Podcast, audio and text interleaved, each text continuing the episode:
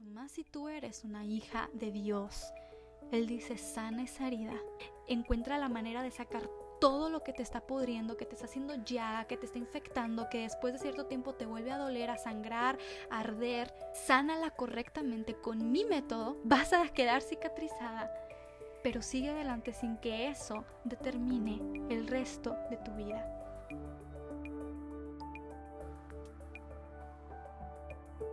Gracias por estar presente en un nuevo episodio de tu podcast Posdata, no cedas. Hoy contigo, Gisela Montt. Este episodio lo he estado esperando con mucha, mucha expectativa. ¿Cómo será? ¿Cómo se desarrollará? ¿Qué alcance tendrá? ¿Cómo se recibirá de parte de quien escucha este podcast?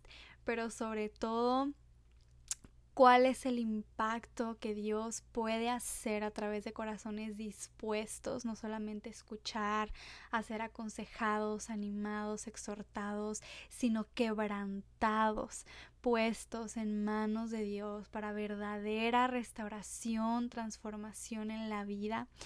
Este episodio y esta serie de episodios que por ahora tendrán dos partes, esta es la primera.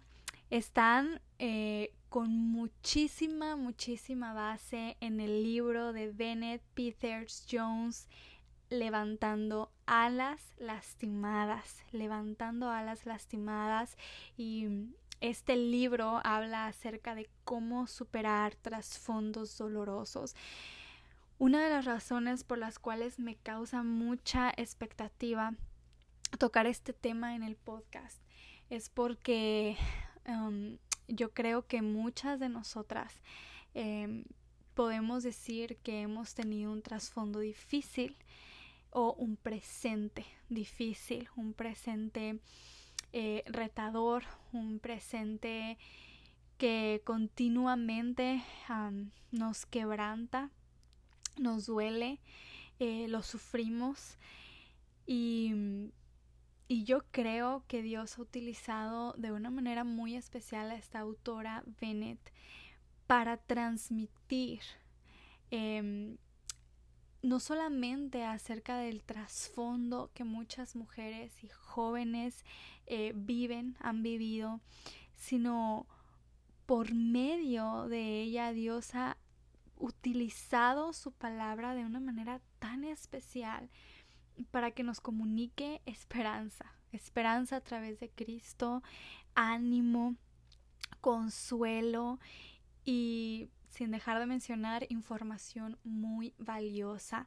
Te repito el nombre de este libro, Levantando alas lastimadas, por la autora Bennett Peters Jones, que yo te em, digo consíguelo si te es necesario, consíguelo, de verdad te va a ser de mucha bendición porque lo que estaremos haciendo en estos episodios es basarnos ahí, obviamente con el fundamento en la palabra de nuestro Dios, tomando algunas pautas, leyéndote algunas partes de lo que esa autora comparte con nosotros, pero no hay, ¿verdad? Cuando se encuentra un buen libro, una buena recomendación, no hay como conseguirlo, tenerlo en tus manos, ojearlo, leerlo a tu tiempo, detenerte donde te quieres detener, enfocarte donde te quieres enfocar y bueno, comerlo con tus mismos ojos, ¿verdad? Con tu mismo corazón.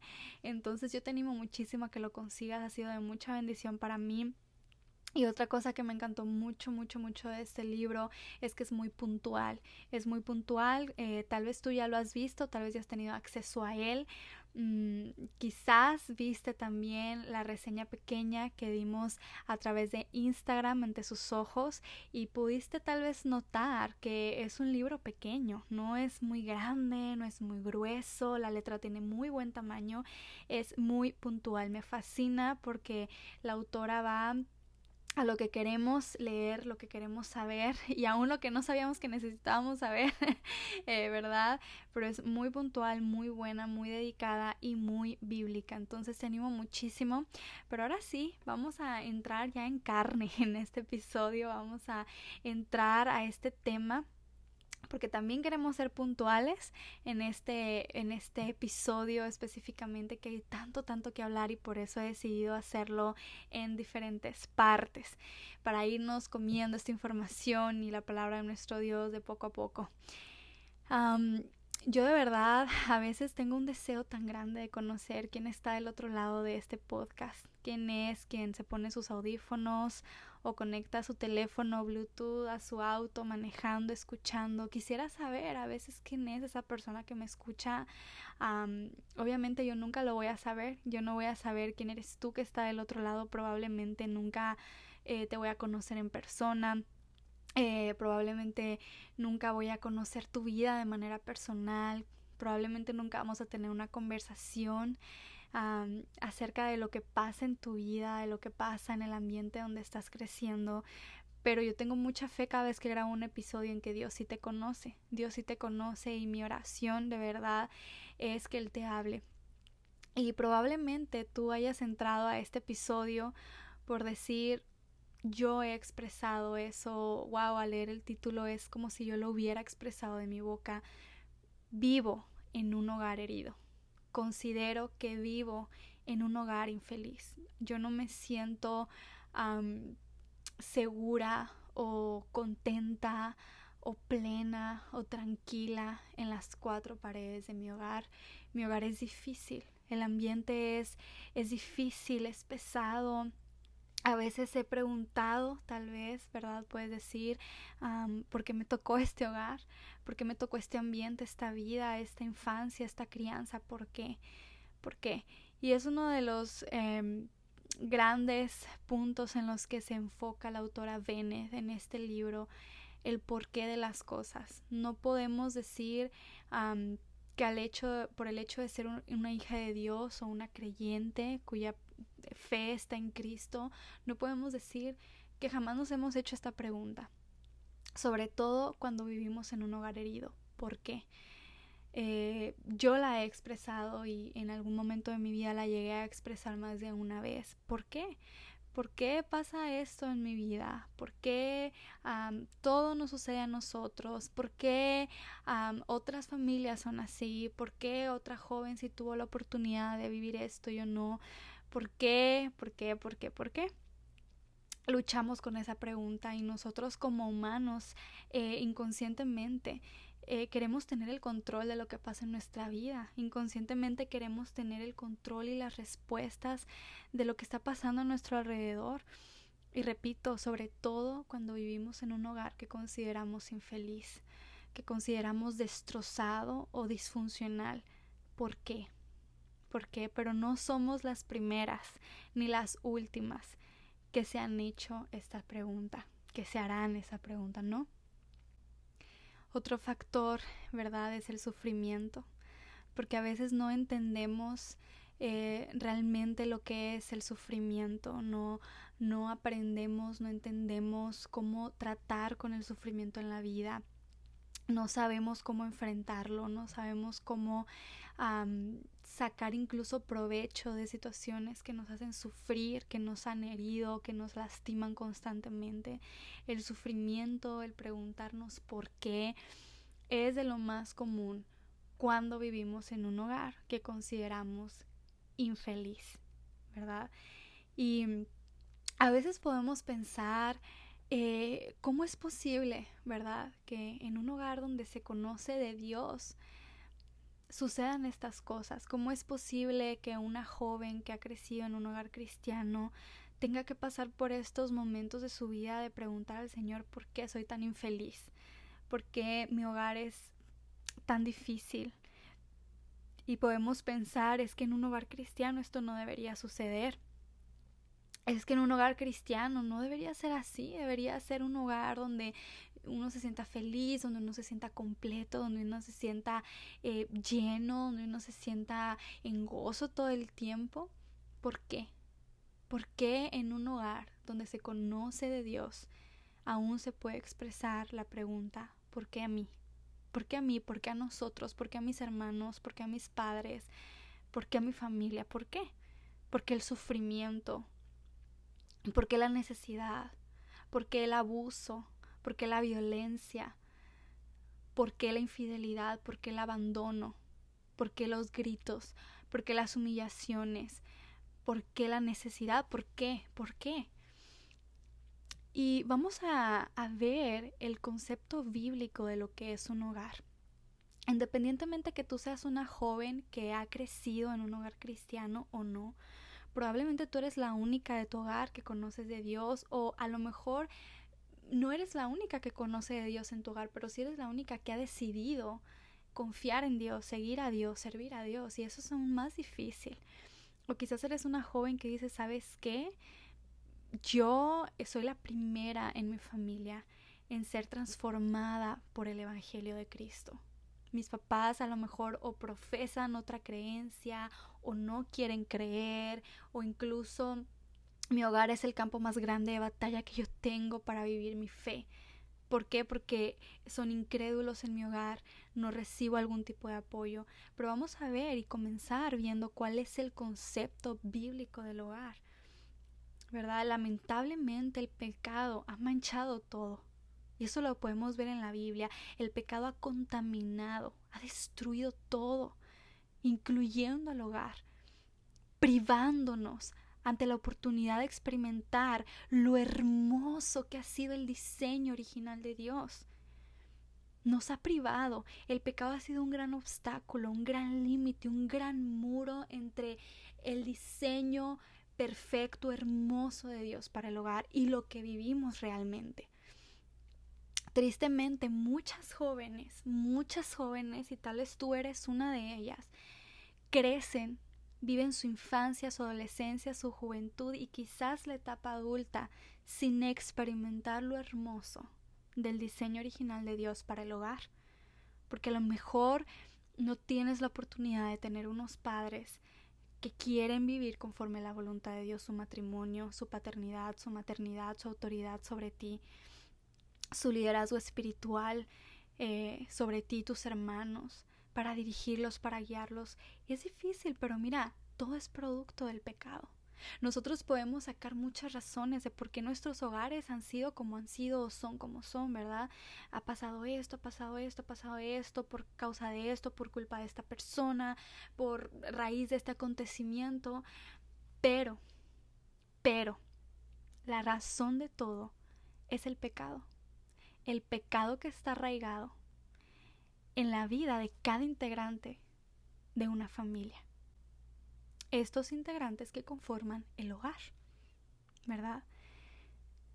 Lo mismo pasa en, otras, eh, en otras áreas, por ejemplo, el noviazgo, ya yéndonos a, mm, relaciones más eh, cerradas, ¿verdad? O personales, el noviazgo, el matrimonio, la maternidad, incluso la iglesia, nuestra misma feminidad como mujeres. Todas estas áreas han sido contaminadas, manchadas y destruidas por el pecado. Y el pecado nos priva de experimentar lo hermoso del diseño original de Dios en cada una de estas áreas. Es triste que son pocas las mujeres que parten de este mundo habiendo experimentado la plenitud del diseño de Dios en cada área de su vida. ¿Te has puesto a pensar en eso? Yo de verdad que cuando he tenido este pensamiento, eh, al estar estudiando no solo para este podcast, para otros temas que he tocado, cuando me ha llegado este pensamiento, yo digo, wow, es verdad, o sea, realmente, o sea, si, si tú te pones a ver la voluntad perfecta, plena, absoluta de Dios y lo que realmente nosotros a veces terminamos viviendo, las decisiones que, que, terminamos tomando, lo que determina nuestra vida, la manera en que nos conducimos diariamente, cómo tantas mujeres terminan su vida en este mundo terrenal. Y tú te pones a pensar y dices, ¿es en serio? Han sido y serán a lo largo de la historia pocas las mujeres jóvenes y adultas y adolescentes, pocas las que partan a la eternidad, habiendo experimentado aquí en la tierra la plenitud del diseño de Dios para cada área de su vida. A lo mejor son pocas las mujeres que han partido de esta tierra habiendo experimentado la plenitud del diseño de Dios en su matrimonio, en su maternidad, en su cristianismo, en su feminidad. Quizás son muy pocas, muy pocas. ¿Y por qué muchas de nosotras vamos a partir de este mundo cuando nos toque partir, habiéndonos perdido de esta hermosa oportunidad de experimentar el diseño de Dios como Él quería que lo experimentáramos por el pecado? Los hogares no están exentos de esto. ¿Cuántos hogares, aún hablando de hogares cristianos, donde a lo mejor no solamente se conoce de Dios, sino se intenta seguir a Dios, eh, hogares fieles a, su iglesia local, hogares fieles a, a un servicio, a un ministerio tal vez, y que incluso estos hogares en muchas áreas de su vida no están experimentando la plenitud del diseño original de Dios. Wow. El pecado ha dañado mucho más de lo que pensamos y producto de esto hay jóvenes el día de hoy diciendo vivo en un hogar herido, vivo en un hogar infeliz. Y yo creo que es común, ¿verdad? Que cuando se nos habla de hogares destruidos, disfuncionales, heridos, infelices, pensemos, ¿verdad? O lo relacionemos con familias donde los padres son inconversos, ¿verdad? Con hogares donde tal vez nunca se ha vivido o presentado el Evangelio, pero es increíble cuando nos damos cuenta, y es una de las cosas que esta autora Bennett intenta demostrarnos con bases en su libro, es increíble darnos cuenta que este pensamiento es un engaño, es un engaño. Aún los hogares donde los padres han sido redimidos por Cristo, aún esos hogares donde se ha conocido la palabra de Dios y que incluso hay un hábito, como decíamos ahorita, ¿verdad?, de obedecer a ciertos mandamientos de Dios, son igualmente heridos. Estos hogares también son igualmente infelices. Y hay muchas familias cristianas, fieles, intentando crecer, obedecer a Dios, em, seguir sus mandatos, etcétera, con hogares heridos, con hogares infelices. Hay muchos jóvenes creciendo en estos hogares y diciendo, yo no me considero un joven feliz. Yo no considero que mi hogar es lo que Dios diseñó para que fuera. Yo no considero que el matrimonio de mis padres es lo que Dios diseñó para el matrimonio. Yo no considero que la paternidad o de mi papá, obviamente, y la maternidad de mi mamá es lo que debe ser hacia nosotros los hijos, mis hermanos, como Dios lo diseñó. Mira, a tu alrededor y a mi alrededor hay muchas mujeres, adultas, jóvenes y niñas, que están viviendo en hogares heridos e infelices y tal vez no tengamos ni la menor idea. O tal vez tú dices, yo soy esa, que nadie tiene ni la menor idea de lo que yo vivo dentro de las paredes de mi hogar, de mi casa. Pero si nos ponemos a pensar en todo esto del sufrimiento, del dolor, de los trasfondos y las vidas difíciles, nos vamos a dar cuenta que este sufrimiento es universal no es algo que solo me ha tocado a mí, no es algo que solo te ha tocado a ti o a un grupo selecto de mujeres, el sufrimiento es universal. Es más, el sufrimiento es una parte integral en nuestra condición humana. Y volvemos al primer punto. ¿Por causa de qué? Del pecado.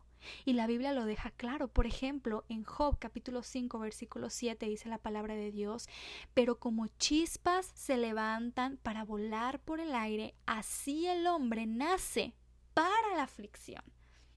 O en Job 14 versículo 1 dice, el hombre nacido de mujer es corto de días y hastiado de sinsabores. Hastiado de sin sabores.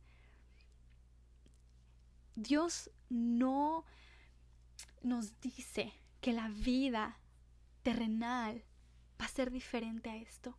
No nos dice eso, no nos garantiza eso. Es más, en muchos, muchas partes de la Biblia más bien nos habla de la aflicción que vamos a experimentar, del dolor, del escarnio, de la burla, de la humillación y mucho más estamos dispuestas a seguirle, a obedecerle. Si tú tienes la oportunidad de ir a tu Biblia, si no, simplemente escucha. Yo me voy a estar dirigiendo ahora al libro de Romanos. Si tú tienes la oportunidad, te invito a que te vayas ahí conmigo para que si a lo mejor algún versículo lo quieres resaltar, anotar para después memorizarlo. Pero quiero leerte esa porción. La palabra de Dios es muy clara en Romanos capítulo 1 te voy a estar leyendo a partir del versículo 21, después voy a parar y, quiero tocar un punto importante. Escucha lo que dice la palabra de Dios en Romanos capítulo 1, versículo 21. Dice así la palabra del Señor. Pues habiendo conocido a Dios, no le glorificaron como a Dios. Que aquí está hablando del hombre, de la condición del ser humano. Y dice que habiendo conocido a Dios, no le glorificaron como a Dios ni le dieron gracias, sino que se envanecieron en sus razonamientos y su necio corazón fue entenebrecido.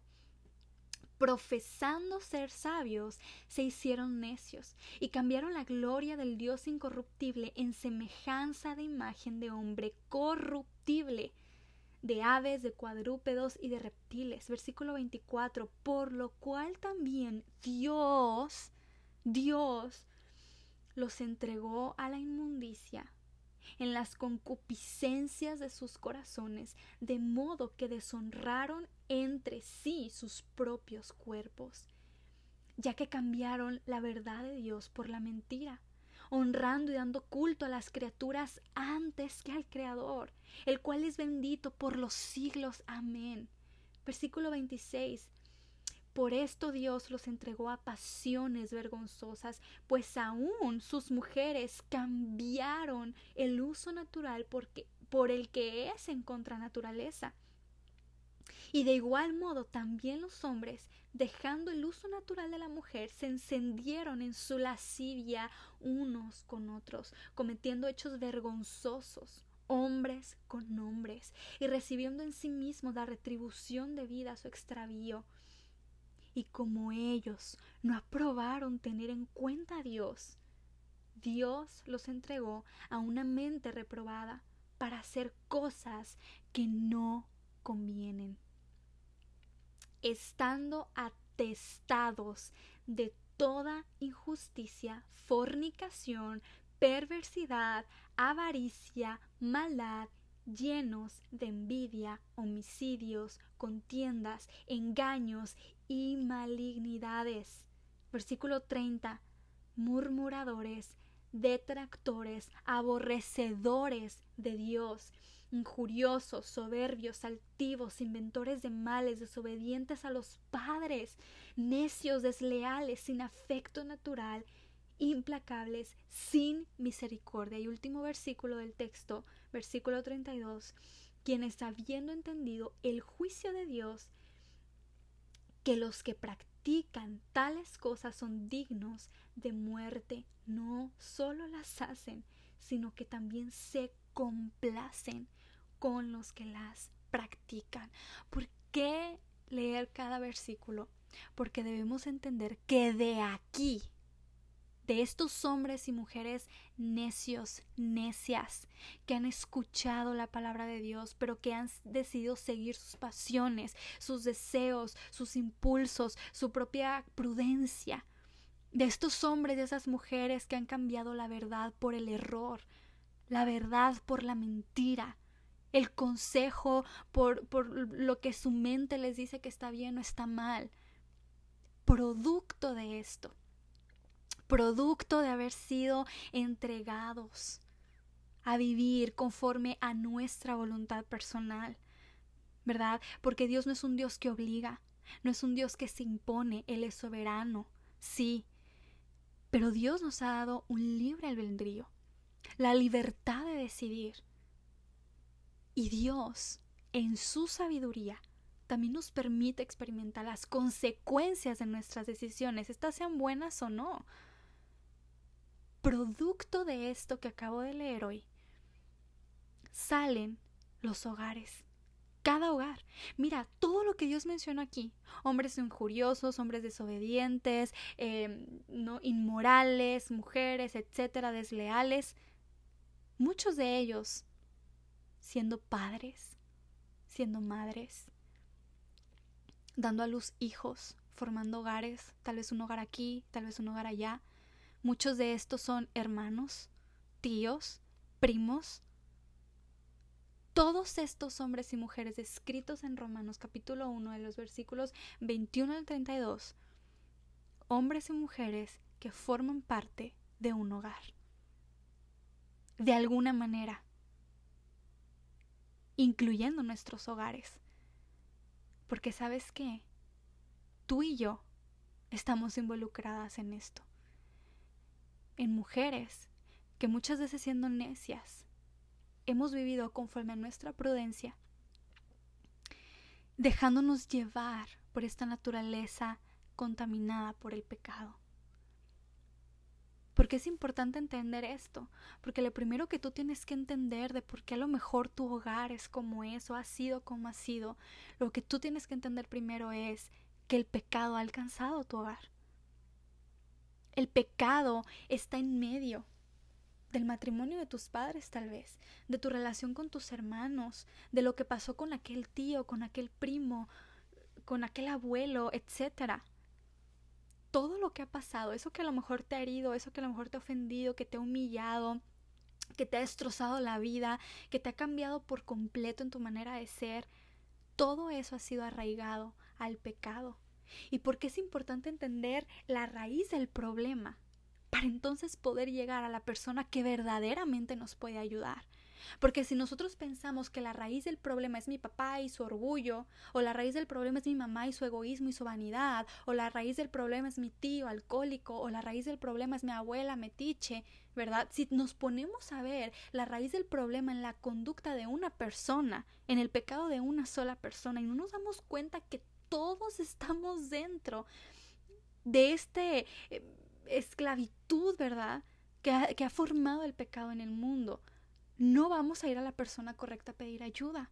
Y vamos a pensar que la ayuda está tal vez fuera de Dios. Porque entonces si la raíz del problema es la conducta específica de mi padre, de mi mamá, de mi hermana o la mía misma, yo voy a acudir a lo que pueda eh, tal vez eh, reparar o sanar o medio tapar, por así decir, esa conducta. Pero cuando yo entiendo que es el pecado, el mismo que describe Romanos capítulo 1, el mismo por el que Dios nos vio perdidos, que lo conmovió, producto de su amor. Si nosotros entendemos que es este mismo pecado al que le hemos dado cabida en los hogares, incluso los cristianos, vamos a ir a la fuente correcta a pedir ayuda vamos a entender la verdadera necesidad. Y ya no vamos a orar tanto por nuestros padres cuando oremos para decir, Señor, su corazón egoísta, quítalo. Señor, que mi mamá se dé cuenta y le dé a papá lo que se merece. Señor, danos fuerza a mí y a mis hermanos para que cuando nos traten así nosotros también seamos fuertes y les contestemos de esta manera. Señor, ayúdame a ser valiente y la próxima vez que vea a tal familiar yo también le pueda decir sus verdades o Señor, ayúdame papá que deje el alcohol. No, cuando nosotros entendemos que raíz de todo lo que pueda estar pasando es producto de este pecado que esclaviza a cada padre, a cada madre, a cada hermano, a cada persona que compone un hogar, ¿sabes cuál va a ser la oración? Que el Evangelio impacte mi hogar que el Evangelio haga un verdadero impacto en el corazón de mi padre, en su mente, de mi madre, de mis hermanos, de tal familiar, incluso del mío. Y sabes qué, aun cuando ya conozcan de Dios, aun cuando sean una familia cristiana que se congrega todos los domingos en la iglesia, porque el Evangelio, sí, es poder de Dios para salvación. Pero las escrituras nos hablan del Evangelio que también, mucho más allá de la salvación, sigue teniendo impacto en la vida de un hijo de Dios, de una hija de Dios. ¿Verdad? Ha sido para salvación, pero también para tener vidas agradables delante de Dios. Y esto viene con el tiempo, y esto es un proceso, y esto es una práctica, un compromiso, un discipulado de por vida. Y tal vez el, el Evangelio impactado para salvación pero a lo mejor no lo hemos tomado con el valor que tiene para la obediencia en una vida práctica, para la obediencia en someterme a mis padres diariamente, en aprender a perdonar, en aprender a ser eh, dirigida, aconsejada, etc. Esta es la raíz de una oración correcta en medio del sufrimiento, producto de un hogar herido por el pecado. Que el Evangelio tenga impacto en nosotros de la manera, Dios mío, que solamente tú puedes obrar.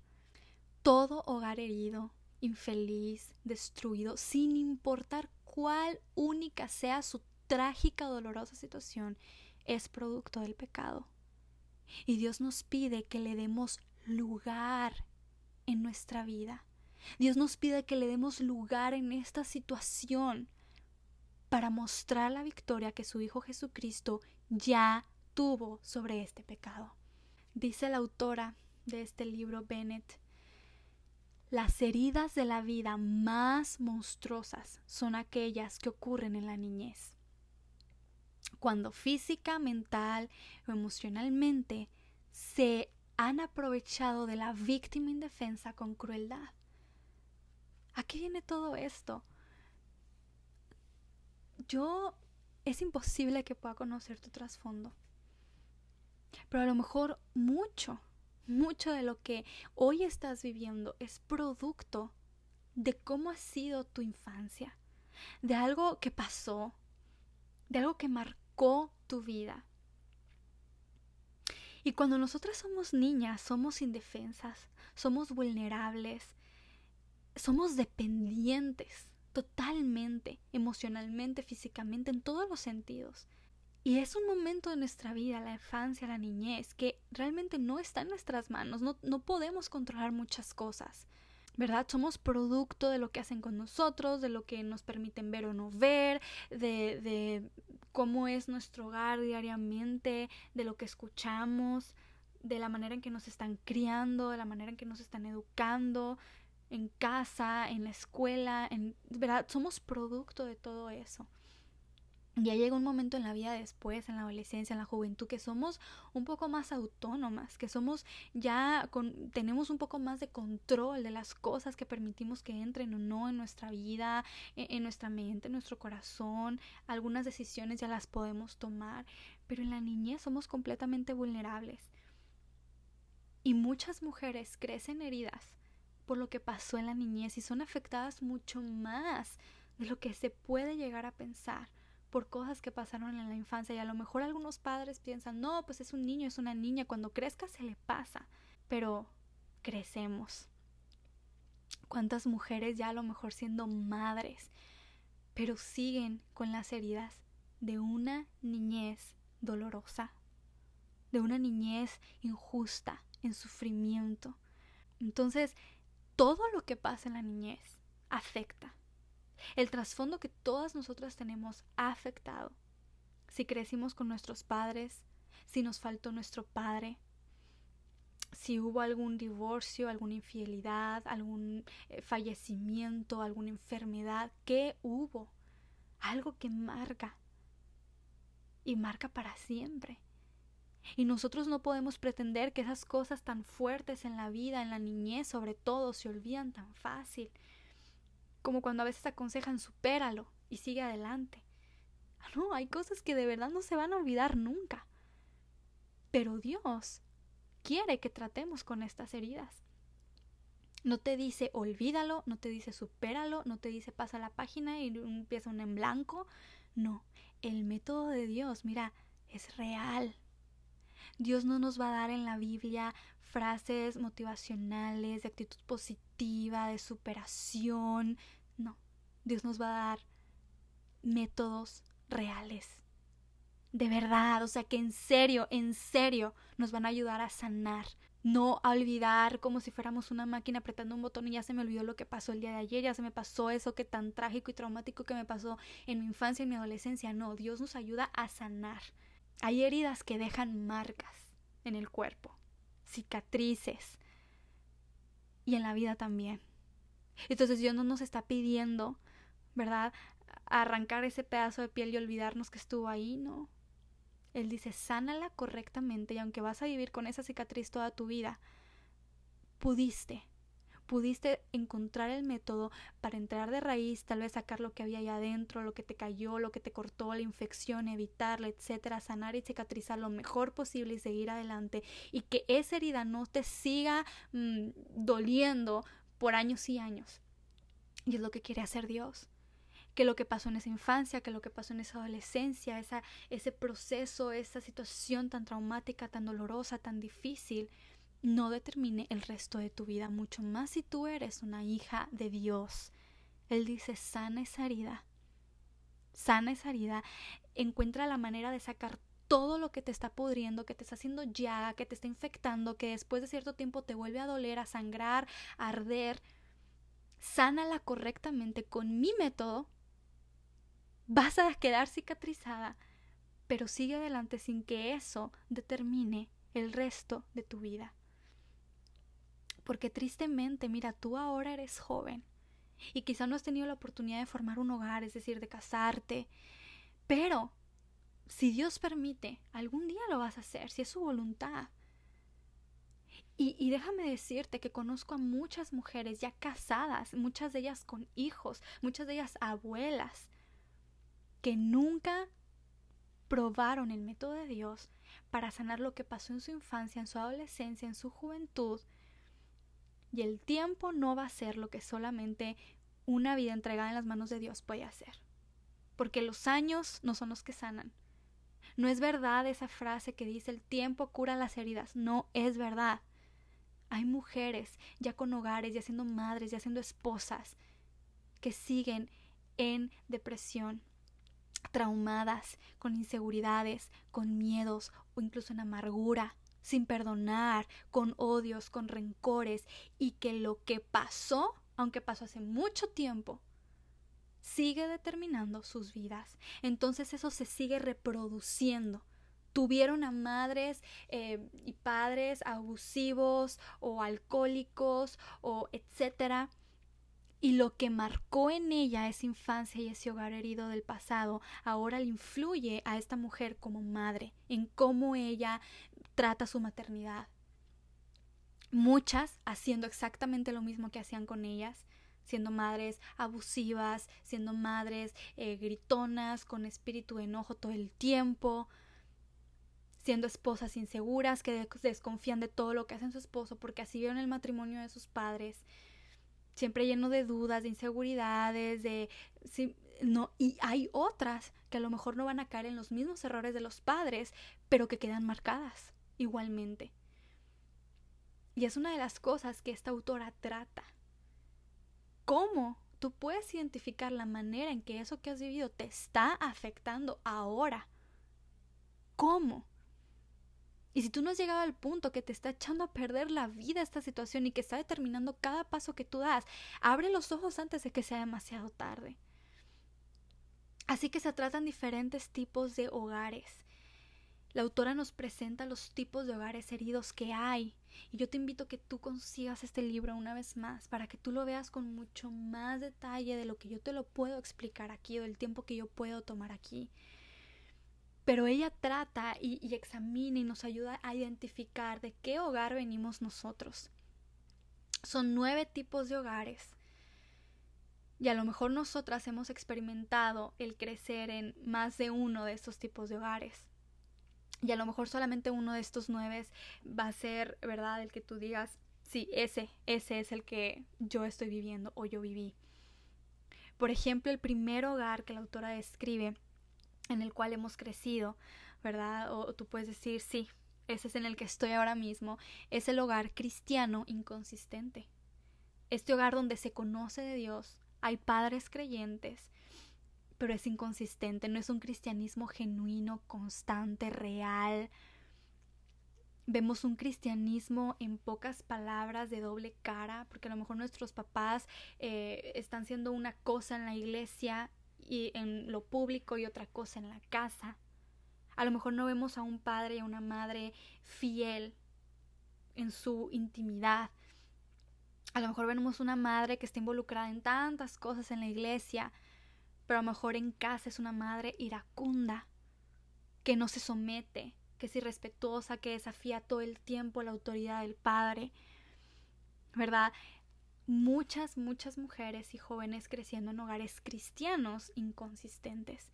Y este hogar daña, este hogar daña, ¿por qué? Porque te muestra una cara equivocada de lo que Dios quiere para un hogar cristiano. Entonces muchas jóvenes creciendo con resentimientos hacia los padres porque prácticamente les enseñan un cristianismo forzado para el ojo público y de apariencias pero no real, no genuino. Y este tipo de hogar hiere. Es decir, un hogar herido no necesariamente es donde se vive el alcohol, el abuso físico o sexual, no, también puede ser este hogar cristiano inconsistente, doble cara, ¿verdad? Que enseña un cristianismo equivocado, no bíblico, que muestra a los hijos un Dios, ¿verdad? Que puede ser contentado eh, con apariencias, un Dios que, em, ¿verdad?, cuyo eh, carácter puede ser satisfecho a través de nuestras dos o tres obras buenas hechas a la semana. Este es un tipo de hogar. Otro tipo de hogar hiriente es el hogar negligente, un hogar irresponsable, donde esta jovencita, esta niña está siendo creada, criada, ¿verdad?, em, irresponsablemente. No está la atención que se requiere el interés que se requiere de los padres. A lo mejor no están atentos como deben de estarlo a, lo que está pasando. Y a lo mejor tú te puedes sentir así, decir, hermana, yo me identifico con eso. Mi, mi, hogar es un hogar irresponsable, negligente. Yo no veo que mis papás cumplen con su rol como Dios espera hacia mí, hacia mis hermanos, hacia nuestras necesidades, hacia lo que hacemos, de la manera que vivimos. Pero cada vez que te esté escribiendo ese tipo de hogares, no quiero que vayas agarrando rencor y rencor con tus padres o con el ambiente. No, recuerda, raíz de todo es el pecado. Es el pecado y todos somos afectados igualmente. Pero algunos hemos tomado la mano de Dios, otros la hemos rechazado y aquí vienen los diferentes tipos de hogares. Otro tipo de hogar hiriente es el hogar que rechaza.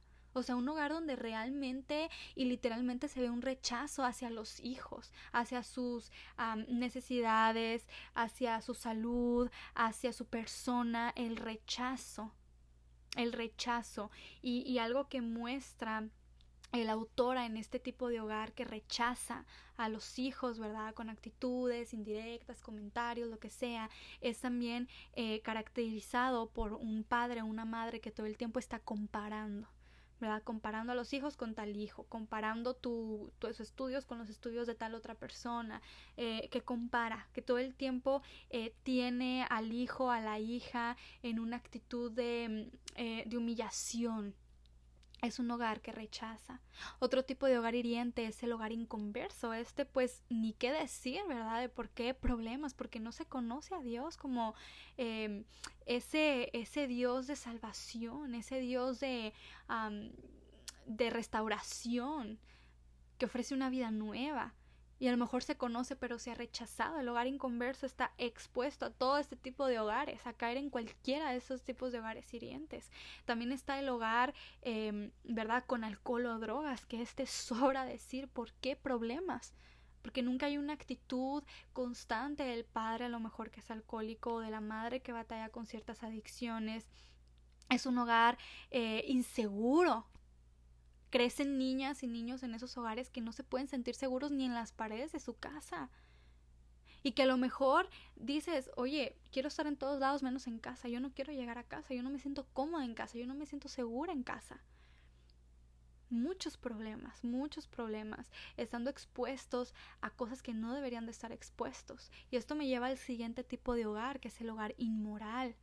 Un hogar donde no hay filtro, donde los padres no están al pendiente para examinar lo que entra en ese hogar, el contenido que se ve en los teléfonos en ese hogar, en las pantallas, a lo mejor el mismo papá poniendo en la televisión una película con contenido inmoral, los niños pasando por ahí, viendo, platicando. O sea, un hogar donde no hay filtro, donde no hay límite, donde no hay supervisión, donde se habla como en la calle, con malas palabras, yo a veces me sorprendo de ver videos en internet de estos niños de dos, tres años diciendo malas palabras y los papás festejándolo y riéndose porque, ay, qué chistoso se oye el niño que apenas se va a hablar y diciendo eh, tita, ti, ti, ti, tal, malas palabras, jactándose de eso, porque los, es lo que los niños escuchan, la manera en que se refieren cuando aprenden a hablar. Esto debería de ser vergonzoso en vez de una cuestión para jactarse, ¿verdad? Y de risa son hogares, hogares inmorales. Una vez más, no hay filtro, no hay censura, no hay límites, no hay respeto. Y los que lo promueven son los mismos padres. O a lo mejor el padre y la madre no son los que lo expresan, pero lo ven en los hijos y no tienen el carácter para corregirlo también. Y esto va afectando, o sea, es que quieras o no te afecta esto. Que en el hogar, donde se supone que te deben de cuidar, de estar expuesto a lo que no debes estar expuesto, no hay censura. No hay reglas, no hay normas, no hay respeto por nada. Los papás dejan hacer lo que se les dé la gana a los hijos prácticamente. Es un hogar inmoral, un hogar inmoral. Es decir, no necesitas tú estar en la calle con malas amistades para enterarte de cosas porque igual en tu casa, ¿verdad? No hay filtro y te puedes enterar de lo que sea y ver lo que sea y escuchar lo que sea y comentar lo que sea, hablar como sea. Otro tipo de hogar herido que nos describe esta autora es el hogar destrozado.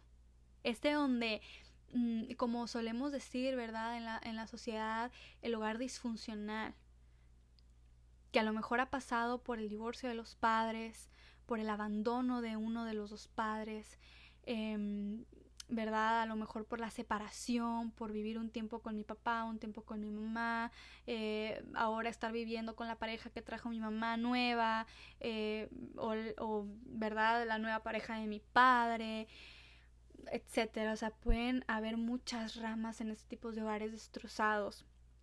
Y por consecuencias de lo que hacen los padres, pues los hijos se ven afectados. Es un hogar muy difícil, o sea, los hijos aquí están en mucha vulnerabilidad, no se pueden sentir seguros de tener un hogar como Dios manda. No pueden tener esa seguridad de tengo a mi papá todos los días, a mi mamá todos los días, estoy en constante contacto con ellos, tengo su apoyo, tengo su presencia. Es un hogar destrozado, para nada como Dios lo diseñó. El siguiente hogar es el hogar abusivo. Y este abuso puede ser en varias eh, maneras emocional, físico, ¿verdad? Eh, pueden caber muchas cosas aquí, muchos tipos de abuso, muchos tipos de violencia. Y tristemente, como mencionábamos ahorita también en el, en el hogar inconverso, los hijos no se sienten seguros ni en su propia casa. Yo recuerdo que cuando estaba en la preparatoria, tenía una amiga que ella y sus hermanos pues vivían en un hogar herido, en un hogar infeliz, ah, ellos eran inconversos, sus padres también. Mira, una situación muy compleja, muy, muy difícil, una situación muy lamentable. Y yo recuerdo que esta amiga, ella buscaba la manera de no estar en casa. Cuando eran tareas en equipo, terminábamos a las 6 de la tarde, pero ella quería ver una película, o quería salir a comprar un café, o quería quedarse platicando, o quería inventar otra salida, otra, con tal de no llegar a casa. Sus hermanos igual. Llegaba a casa y ella en vez de sentirse a gusto, tranquila, incluso dice que a veces tenía que cerrar la puerta de su propio cuarto y de sus hermanos con llaves. Con llave. ¿Por qué? Porque su padre o madre llevaban personas eh, indeseables a la casa. Se sentían vulnerables, se sentían expuestos, habían vivido ciertas circunstancias eh, que les hacían tener temor en su propia casa. Hogares abusivos hogares abusivos y no necesariamente tiene que ser algo físico para que alguien sea abusado. A lo mejor tantas jóvenes creciendo con inseguridades, con temores, con miedos por el abuso tal vez eh, emocional de los padres, la manera de dirigirse, de comunicarse. Y el último hogar que trata esta autora es el hogar incestuoso. Tal vez para ti sea nueva es, eh, eh, esta o nuevo este término, ¿verdad? Incestuoso, tal vez tú ya lo conozcas, pero mm, en pocas palabras es un hogar donde ha habido abuso sexual por parte de familiares. Esto es, o sea, por parte de las personas en quien se supone que alguien más puede confiar, por parte de las personas que se supone que uno más debe recibir amor, apoyo, cariño, protección, son las personas que te destruyen, son las personas que te traicionan, que te dejan marcada de por vida. Eso es muy triste. Y muchas de nosotras hemos salido de algún tipo de estos hogares. ¿Por qué? Porque todas venimos de hogares en pecado. Todas venimos de hogares en pecado. Y te das cuenta de lo fuerte que puede llegar a ser cuando un matrimonio cuando un padre una madre no están dispuestos a vivir conforme la voluntad y el diseño original de Dios para un hogar. Por eso el matrimonio, que es otro tema muy bueno que, que me gustaría en algún momento tocar aquí en el podcast, pero por eso el matrimonio debe ser considerado con algo de mucha estima, de mucha importancia, muy delicado, muy importante, ya dije, ¿verdad? Muy importante en la vida, con mucha seriedad, porque tú vas a comenzar ahora un nuevo hogar, te dé Dios hijos o no te dé Dios hijos, pero al momento de casarse uno forma un nuevo hogar. Y tanto tú como tu pareja pueden traer arrastrando muchas cosas de su pasado.